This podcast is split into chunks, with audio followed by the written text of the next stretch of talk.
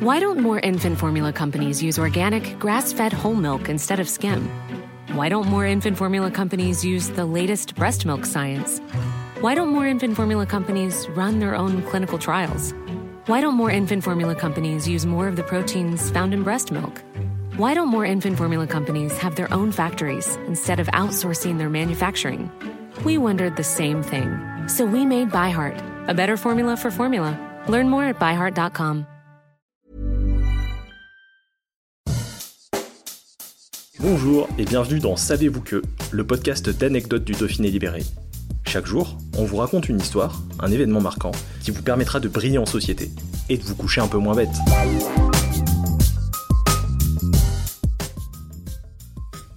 C'est sans doute leur plus grand tube, ou tout du moins leur plus connu, une chanson immédiatement reconnaissable entre tout dès les premières notes grâce à un riff devenu légendaire, peut-être même le plus célèbre de toute l'histoire de la musique, il y a 50 ans, Deep Purple sortait Smoke on the Water, mais savez-vous que ce titre mythique a été inspiré par un incendie dont ils ont été témoins? Hiver 1971, le groupe de hard rock anglais Deep Purple est en Suisse, à Montreux, pour enregistrer son album Machine Head. Il a loué la grande salle du casino et a installé son matériel, ses caisses de bière et un studio mobile, celui des Rolling Stones. Les cinq musiciens sont désireux de produire un son semblable à celui que l'on retrouve en concert, mais le lendemain de leur arrivée, le 4 décembre, un incendie se déclare lors d'une performance de Frank Zappa and the Mothers dans la cette même salle du casino un fan a eu la bonne idée de tirer dans le plafond avec un pistolet de détresse. Aucune victime n'est heureusement à déplorer, mais les dégâts sont importants. Le casino est réduit en cendres. Deep Purple est alors obligé de localiser son studio d'enregistrement.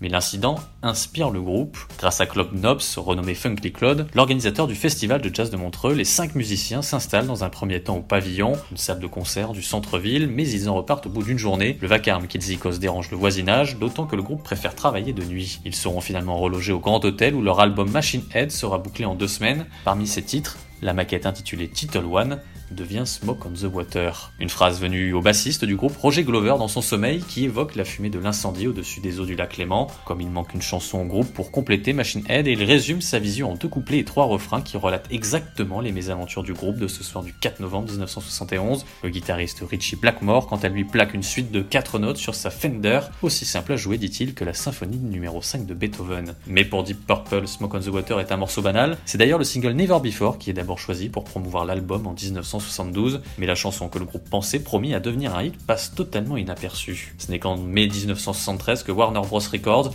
la maison de disques américaine du groupe, décide de sortir Smoke on the Water en 45 tours, un titre qui atteint alors la quatrième place du Billboard. Mais malgré un succès relatif en Europe à l'époque, la chanson deviendra légendaire grâce à ses 52 premières secondes, un riff de guitare répété 6 fois, voué à devenir le plus célèbre riff tout instrument confondu de toute l'histoire de la musique. Amateurs, professionnels, ils sont très nombreux à avoir repris cette intro devenue mythique. Sur internet, les tutos pour apprendre à jouer Smoke on the Water sont multiples, mais le groupe, lui, reste inimitable. En 2004, le célèbre magazine Rolling Stone classe le titre à la 434e place des plus grandes chansons de tous les temps.